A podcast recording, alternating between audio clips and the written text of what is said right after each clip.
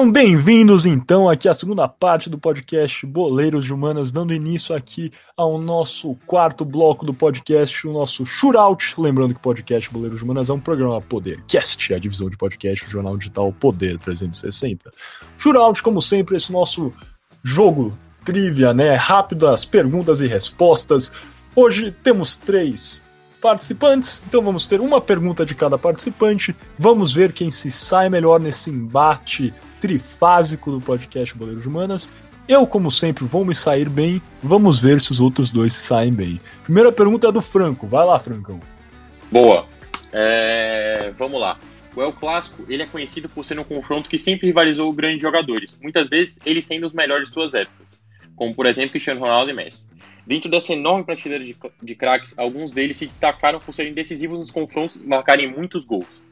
Vamos lá, quais das seguintes opções correspondem ao maior artilheiro do Clássico? De nome e número de gols. Letra A, Di Stefano com 30 gols. Letra B, Messi com 26 gols. Letra C, Cristiano Ronaldo com 27 gols. Ou letra D, Di Stefano com 27 gols? Hum, cara, complexa essa pergunta, hein? Vamos lá. Eu acho, acho, acho que não é o Cristiano Ronaldo. É... Não sei se é de Stefano. Eu vou de Messi com 26 gols. Parece que eu me lembro de alguma coisa. Não, foi o jogo que ele fez aquele gol, tirou a camiseta, mostrou para a torcida do Real Madrid que ele se tornou o maior artilheiro do Clássico? Foi alguma coisa do tipo. Eu acho que é Messi. Messi, resposta final: 26 gols. Eu vou de Cristiano Ronaldo com 27 gols. Pois é, Gui parece que o Miguel continua acertando tudo. Eu acho que o Miguel cola. Bizonhamente. Que, é, que é isso, rapaz? Errar, que que é isso? Eu errei no episódio passado. Eu errei no episódio passado. Alguém. Qual era a pergunta que eu errei? Eu Não, você ganhou no episódio passado. Ganhei, mas é porque eu, eu acertei uma e vocês erraram as outras, cara. A culpa não é minha, cara. Ah, selo anti-roubo. Como diria o nosso querido Gabriel do Borel, a culpa não é minha, cara. Mas beleza. Passando então a segunda pergunta, eu que já tô liderando o Gui, faz aí a sua segunda, a segunda pergunta do podcast. Vamos ver quem se sai melhor nessa. A minha pergunta é a seguinte: a Guerra Civil contou com milhares de jovens internacionais indo à Espanha como voluntários para defender a República.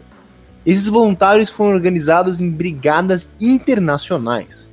Qual nacionalidade tinha a maior representação dessas brigadas internacionais? Seria a França, o Reino Unido, Portugal ou Canadá? Pergunta complexa. Já vou contar aqui que eu vi, ó, a gente faz esse negócio aqui no Google Docs, eu vi que o Franco sublinhou toda a pergunta do Gui, hein? Se ele acertar essa foi porque ele lançou no Google. Ele tá rindo agora porque ele tá fazendo exatamente isso, que eu sei. Mas beleza. Ah, na real, porque eu ia errar de qualquer jeito, eu não faço ideia. Usando somente a nossa uh, tática de, de inquirição, né? Vamos usar aqui e pensar. Olha, eu sei que Reino Unido teve muita participação, tanto que George Orwell foi grande participante, é, né? Contou é, a saga da Guerra Civil Espanhola. Portugal acho que não foi, Canadá também não. Portugal, aliás, talvez, não sei, Canadá. Eu sabia que teve muito brasileiro também na Guerra Civil Espanhola, mas de qualquer forma, é... eu acho que eu vou com França por alguns motivos. Deixa eu solucionar aqui. Um, proximidade é...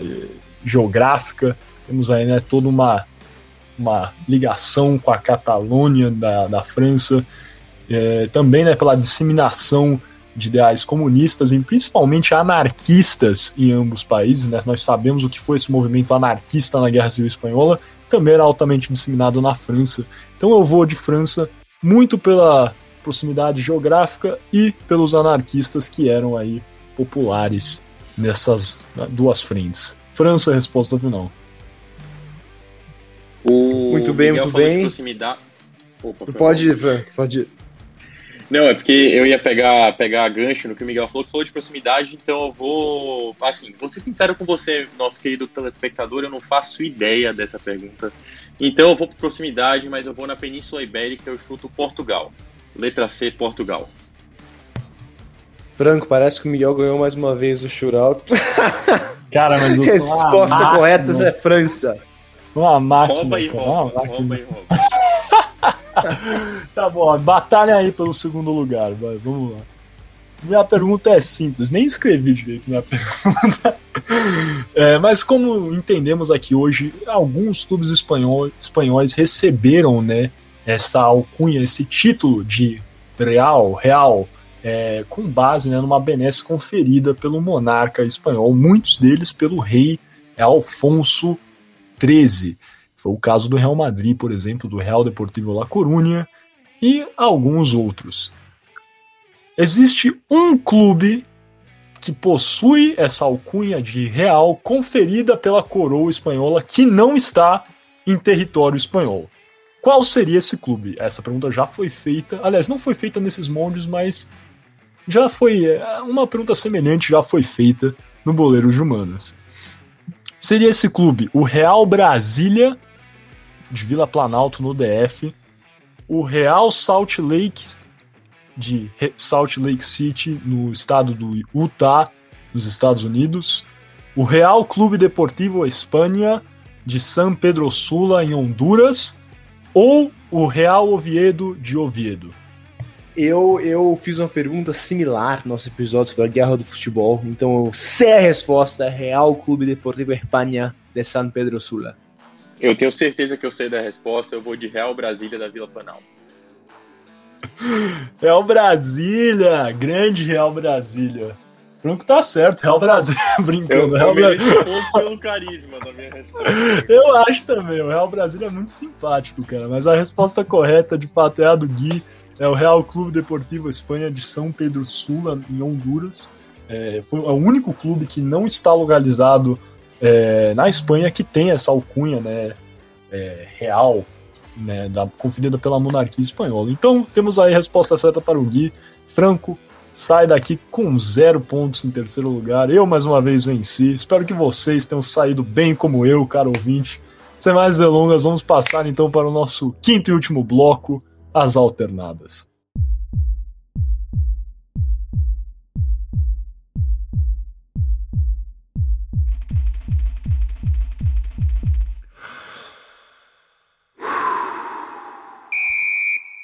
Sejam bem-vindos então ao nosso quinto e último bloco do podcast Boleiros de Humanas, dando início então às nossas alternadas. Lembrando que o podcast Boleiros de Humanas é um programa Podercast, a divisão de podcasts do jornal digital Poder 360.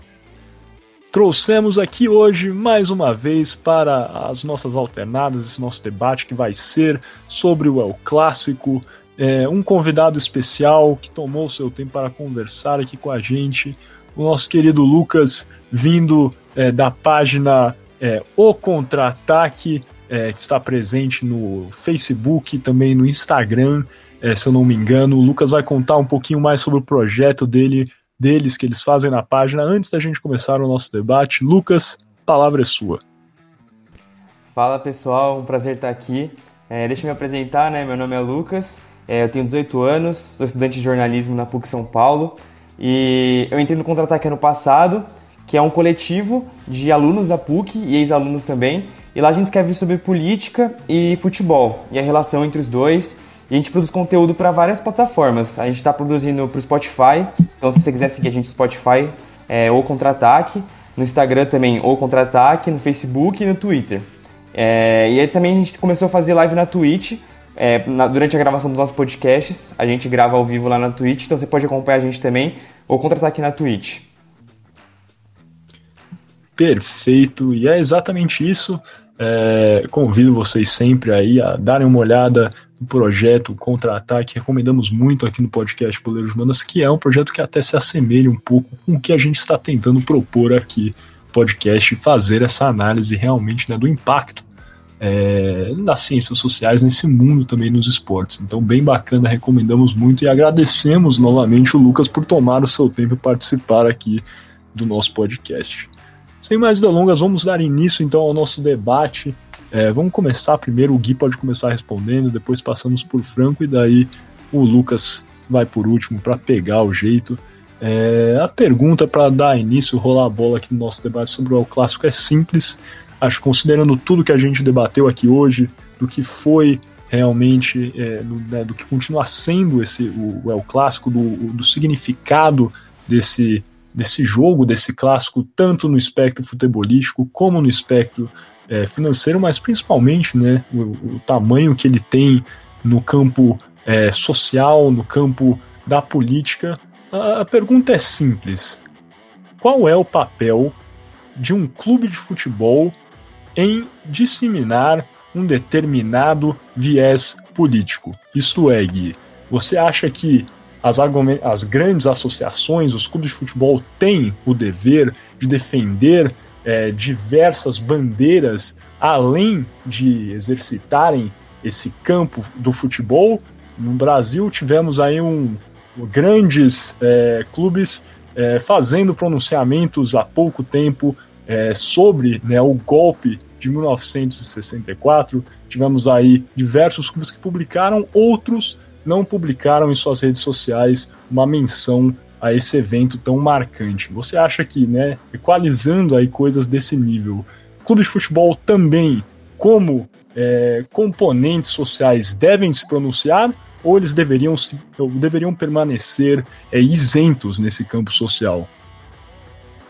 Olha, essa pergunta é interessante e, eu acho o seguinte, eu acho que um clube que se propõe a representar uma parcela da população, ou representar um bairro ou uma cidade, tem a obrigação de sim de, de, de levantar bandeiras que sejam importantes para aquela cidade, para aquela região, para aquela população. É, por exemplo, o Celtic, na, na Escócia, que conversamos aqui no Boleiro de Humanas, levanta sim bandeiras progressistas de, de mais de viés de esquerda, porque é, é, ele quer representar uma, um segmento específico, nasceu, na verdade, representando um segmento específico uh, da população de Glasgow, na Escócia. E o Rangers, por sua vez, é, leva um viés mais de direita por representar uma parcela diferente da população de Glasgow na sua fundação. Então eu acho muito bonito clubes que historicamente representam uma parcela de uma cidade ou bairro continuar com o viés daquele, daquela, daquela região específica óbvio, não é uma obrigação do clube, do clube, a obrigação dele é promover atividades esportivas, mas quando você se propõe a ser um clube é, que representa um povo, representa, representa sua torcida, é, principalmente quando é uma coisa mais histórica, eu acho que tem sim a. a, a não, não tem que, mas que é legal você, bem, representar justamente é, o, o viés que você acredito como instituição. E é o caso do Barcelona que a gente estava conversando hoje. O Barcelona, desde sua fundação, desde o João Gamper, passando pelo presidente Garriga, tinha é, impresso é, na sua, digamos, na sua constituição, na constituição do seu estatuto, mas na sua. na, na, na fábrica, na, do jeito que foi fundado, de ser um clube democrático, de ser um clube é, que representava a Catalunha, que representava o nacionalismo catalão, a identidade catalã, e, e isso tudo é, é, bem, até hoje é verdade, o Barcelona consegue com esses princípios, mas isso tudo se juntou para fazer o Barcelona, fazer do Barcelona o Barcelona. E, e, o que o Celtic faz fora de campo faz do Celtic o Celtic. Então, é, ter esse representar um viés específico faz do clube não só um talvez uma, um, um clube mais simpático para os seus tor torcedores, mas é, faz o clube comprometido com a história. E eu acho isso sempre muito positivo. Perfeito. Abrindo então agora para o nosso publicitário de plantão, Gabriel Franco, mesma pergunta. Os clubes de futebol têm esse dever cívico-social também, ou você acha que agremiações desse tipo deveriam se manter escusas dessas participações sociais? Bom, vamos lá. Vou tentar não me embolar muito para responder essa pergunta, né? Que é uma pergunta capciosa. é, cara, eu sou do mesmo partido do Gui. Eu acho que os clubes eles têm a obrigação de se posicionarem. Por quê? É porque o futebol, não só o futebol, mas o esporte no geral, é, é uma cultura para todos. E tem que representar todos. Você não pode deixar de considerar nenhuma camada social, nenhuma classe social quando você fala de esporte. O esporte está totalmente interligado com a relação das pessoas é, desde que o mundo é mundo, não vou falar o mundo é mundo em si, mas por exemplo, um exemplo, um, um exemplo clássico seria você parar para pegar é, a Roma antiga, a luta dos gladiadores, que era chamado de pão e circo, que era um jeito de entreter o povo. Cara, o povo clama por esporte, o, clama, o, o povo clama por emoção. Então, os clubes eles têm sempre que se posicionar para poder mostrar que eles conhecem o público com que eles tratam e para falar tipo, cara, todos são importantes quando a gente fala de esporte. Todos são importantes quando a gente fala de futebol, todos são importantes quando a gente fala de vôlei, todos são importantes quando a gente fala de basquete, num geral. Outro ponto que eu gostaria de trazer também, caso o clube não se posicione sobre algo, muito provavelmente a sua torcida vai se posicionar sobre algo. A gente tem alguns casos é, muito, muito tristes, né? É, eu cito sempre o caso da Lazio, que a torcida ela defende um movimento fascista e o clube não se posiciona contra. É, não tem, não sei nem se teria como ele se posicionar em contra. Não, não acompanho o dia a dia da Lazio, não, não, faço ideia de como que é o dia a dia dos bastidores do clube, mas o clube se posiciona, ou melhor, a torcida se posiciona pelo clube. Então, se o clube não se posicionar, a torcida vai se posicionar. Então é sempre bom o clube se posicionar, porque na hora que ele se posiciona, ele consegue abranger todas as camadas sociais que ele precisa falar. Perfeito, Franco. Abrindo então, mesma pergunta para o nosso convidado, Lucas. O que você acha da questão? Então, pessoal, eu vou ter que concordar com os outros dois. Eu acredito sim que os clubes devem se posicionar. Eu vou até aqui parafrasear o grande filme Homem-Aranha, que é, diz lá que é, com grandes poderes vem grandes responsabilidades. E o fute, o, os clubes de futebol têm um poder imenso, imenso, imenso, imenso de mover massas, entendeu? Então, a partir do momento que você tem uma influência enorme sobre, sobre as pessoas e sobre a sociedade, é, in, tipo, é impossível você acabar não se envolvendo com a política. Então você tem que. É, a, a, o poder que o Corinthians, por exemplo, exerce sobre as pessoas, é, exerceu na hora de votar durante a ditadura militar ali no final, com a democracia corintiana, é, é alguma coisa que todos os clubes deveriam, deveriam fazer com a consciência do poder que eles têm. Então, o Vasco, por exemplo, quando vai conscientizar contra o racismo, ou o Bahia, que foi um dos pioneiros na hora de conscientizar contra a homofobia. Então, eu acho que sim, todos os clubes deveriam é, se posicionar politicamente na hora de conscientizar a sua torcida. E como o, o Gui citou, tem alguns, alguns clubes que eles foram criados com o intuito de identificar uma cultura, de ser uma forma de orgulho de uma certa cultura ali. E ele citou o Celtic, mas eu queria citar, principalmente acho que hoje em dia, que é o caso mais gritante, o Palestino do Chile, que está até jogando na Sul-Americana aí, está no grupo do, do Atlético Goianiense, que é um time formado por palestinos que foram morar no Chile. E a questão deles é justamente essa questão palestina lá em Israel, do, do, dos ataques que Israel tem cometido com, na faixa de Gaza contra a população palestina.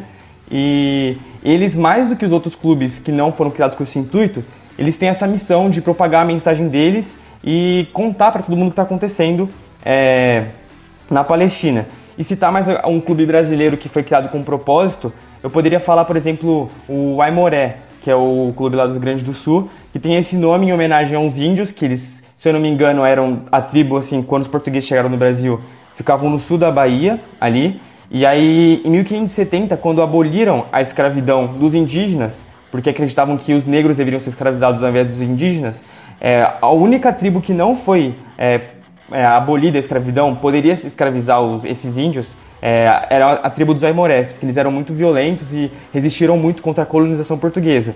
Então, acho que é muito legal ter clube brasileiro que traz pra gente assim essa memória dessa tribo que lutou bravamente contra os colonizadores.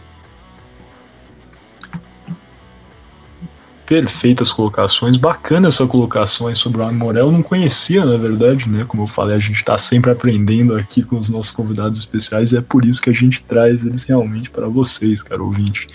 É, mas sem me alongar muito no aspecto, eu concordo com tudo que foi dito aqui é, pelos nossos co-apresentadores, pelo nosso convidado especial. Acho que sim, os clubes de futebol, essas agremiações são players nas nossas sociedades. Acho que eles têm realmente motivação para se colocarem, é, para realmente ajudarem a criação de uma sociedade mais plural e, e, e de fato, né, você vê que cada vez mais é, as pessoas estão se espelhando não só em clubes, mas em jogadores, em atletas, é, como figuras relevantes no mundo da política, é, no ambiente social e, e, um clube, ao se portar de determinada forma ou outra, ao tomar um partido, realmente tem um poder de impactar para o bem ou para o mal. É, sem analisar viés político aqui, mas eu acho que sim, os clubes realmente têm um papel e, e é digna, com certeza, essa participação política dos clubes de futebol, independentemente para qual lado eles estejam se escorando. Nesse aspecto, então, vamos fazer agora a última pergunta, né? Vamos fazer duas perguntas só para não alongar muito aqui o nosso podcast, o nosso debate. Acho que vou fazer uma pergunta um pouquinho mais histórica nesse aspecto. É, né, apresentei, eu tomei conta da parte do Real Madrid, do envolvimento, né, né do crescimento, vamos chamar assim, do Real Madrid é, dos anos 40 até os anos 70, que foi esse boom durante o regime é, franquista. É, a pergunta é simples também, Gui é, você acha que nesse aspecto, como eu falei, qual é a importância de buscar sempre fontes relevantes, primárias, que determinam viés é, opostos em determinado evento é, histórico? Você acha que tem, por mais que possa parecer estapafúrdia uma opinião relevância ouvir todos os lados, ou existem situações onde uma opinião pode aparentar, e eu sei que vai ser difícil defender isso, mas eu sei como você pensa aqui, então se você for honesto, você vai responder de forma séria. Mas você acha que existem situações onde é, devemos deixar de lado determinada opinião por se tratar é, de é, um desvio é, demasiado do que você tem como a verdade? Olha, Miguel, se a gente está falando historicamente, falando se eu estou é, fazendo uma pesquisa histórica, é muito importante você buscar fontes de todos os lados, fontes primárias e secundárias, principalmente primárias, para você entender é, o tópico que você está fazendo a pesquisa. Por exemplo, quando a gente faz as pesquisas aqui do Boleiro de Humanas, você sempre tem que olhar diversas fontes para você ter certeza que o que você está falando é, é, é de fato verdade. Mas de uma maneira mais abrangente, como você disse, que sabe como eu penso, eu acho que sim, algumas opiniões, não, não opiniões, é, eu acho que toda opinião é válida se é uma opinião. Mas quando temos um fato e pessoas estão espalhando desinformação para desafiar um fato, aí eu acho que não, a mídia em particular, não deveria dar atenção.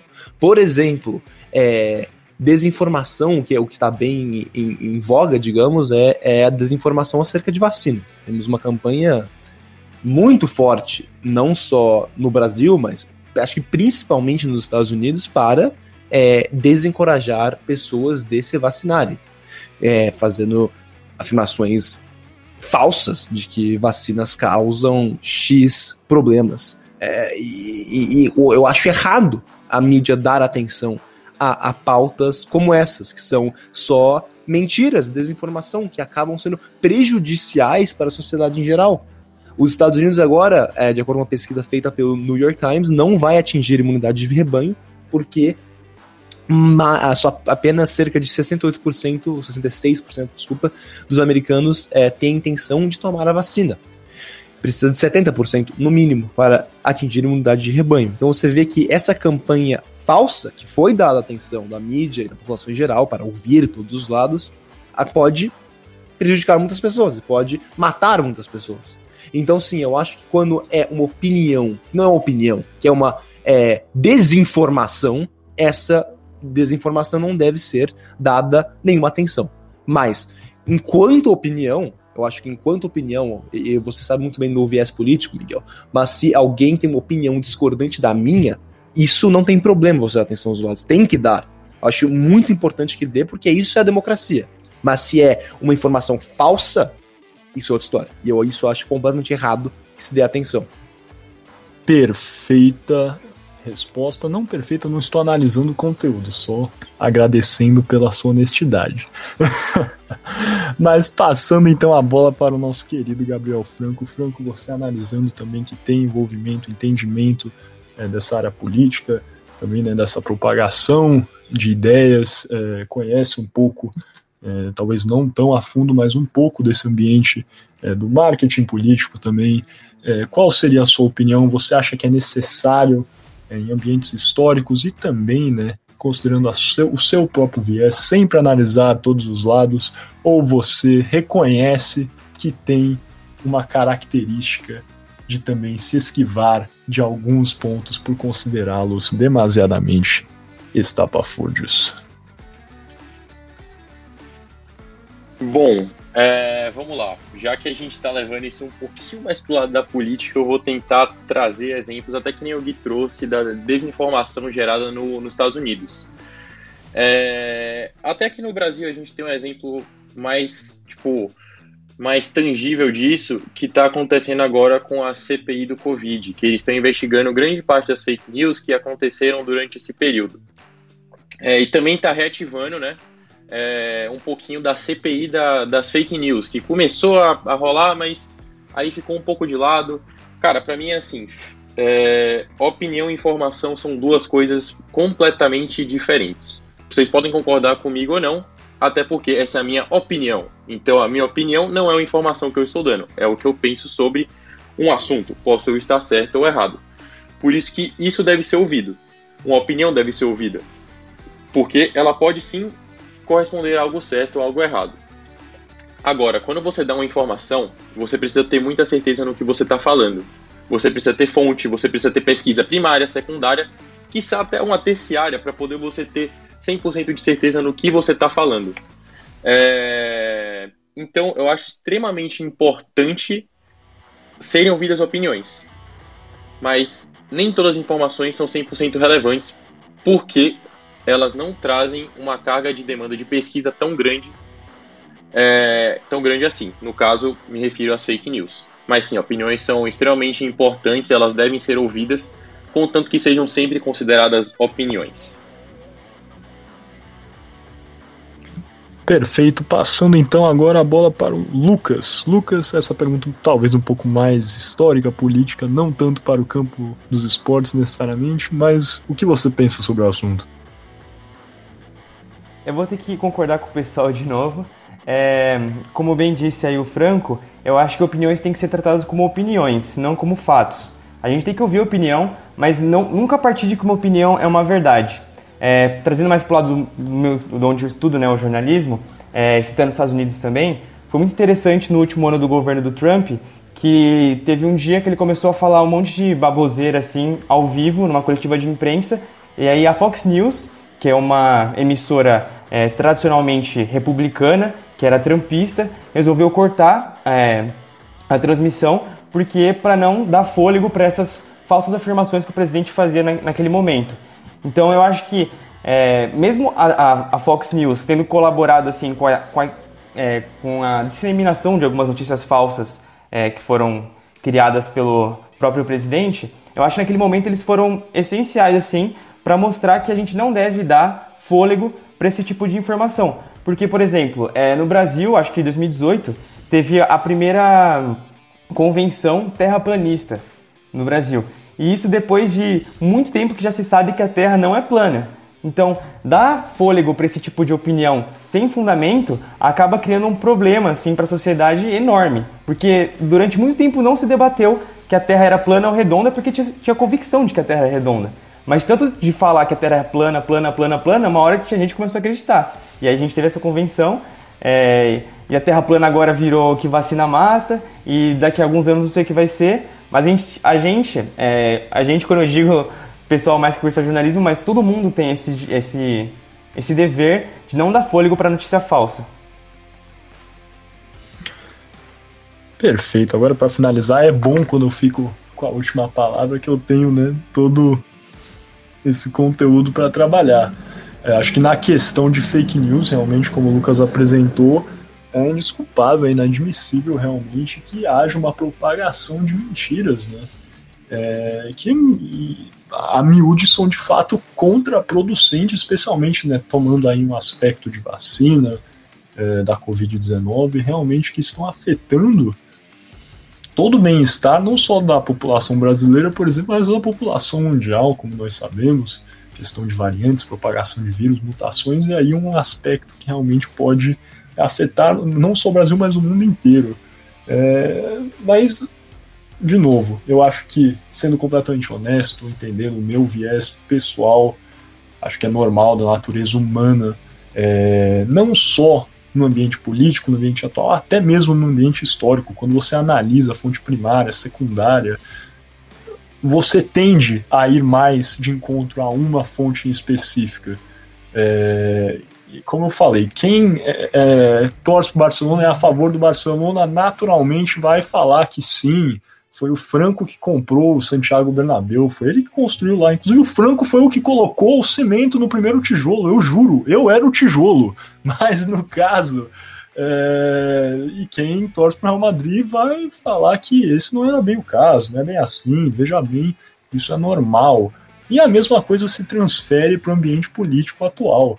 É, uma coisa que eu acho que a gente sempre deve tomar cuidado, é, por mais que uma decisão conflitante com a nossa seja é, estapafúrdia, é, até mesmo revoltante, podemos dizer, né? contanto que ela não seja fake news, mas talvez seja uma, uma posição que você acha que não tem pé nem cabeça, não tem fundamento. Acho que é importante que haja, né? Por mais que eu não defenda isso 100% nas minhas ações, acho que é importante a gente sempre tentar ter um ambiente político plurimo no Brasil e no mundo. É, eu acho que mesmo essas posições talvez um pouco mais irreverentes, um pouco mais ignorantes, que tendem a se expandir, tendem a realmente gritar e, e, e se exibirem como mais agressivas, é, existe, né, de fato, uma teoria, e essa é muito adepta ao Karl Popper, né, um grande é, operador do direito alemão, que crê que se a gente deixar os é, totalitários, os ignorantes, existirem, permearem em nossa sociedade, eles acabam vencendo. Mas eu acho que, na verdade, e se essas nossas. É, né, o ambiente político mundial nos últimos anos não tem demonstrado isso pra gente, eu acho que, na verdade, quando você tende, opri tende a oprimir essas vozes um pouco mais agressivas, com o objetivo justamente de impedir a disseminação desse palanque é, odioso ele tende a, a, crescer ainda mais. Né? A gente sabe que tudo que é proibido sempre tem um teor mais atrativo. Então acho que o, o objetivo que nós temos, e não sei se vocês vão concordar, é realmente de permitir que tenham opiniões plurimas e que, com base nessas opiniões, nós for, que a sociedade realmente forme um, né, a, um, um, uma compreensão mais robusta sobre o que devemos e não devemos defender. Porque se continuarmos, na minha opinião,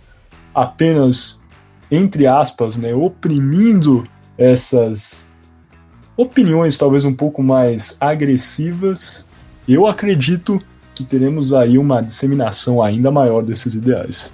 Perfeito, então acho que com isso, nós podemos finalizar aqui o nosso quinto e último bloco, as alternadas, e finalizar também o nosso vigésimo primeiro episódio do podcast Boleiros de Humanas.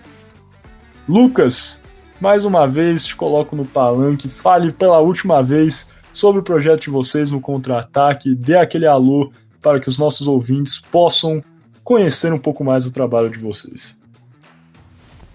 É isso, pessoal. Obrigado por, pela, pela, por ter me chamado aqui para participar. Foi muito legal. E se você curtiu desse episódio aqui, falar sobre política e futebol, dá uma passada no contra-ataque depois. A gente tem alguns conteúdos também falando sobre governos ditatoriais assim e futebol, como uma coisa influencia a outra. E é isso. Arrobou contra-ataque em todas as redes sociais. E obrigado aí pela, por ter me chamado, galera. Nós que agradecemos, Lucas. Foi muito bom ter você aqui. Como sempre, os nossos convidados especiais trazem muito, adicionam aqui ao nosso debate. E o Lucas não foi diferente, trouxe pontos muito relevantes. E com isso, vamos fechar aqui realmente o nosso podcast. Convido vocês a comentarem, compartilharem, criticarem se quiserem. Como sempre, nós crescemos com as opiniões de você, caro ouvinte. É, não esqueça de compartilhar com seus amigos, com sua família. E muito obrigado novamente pela sua audiência. Até a próxima.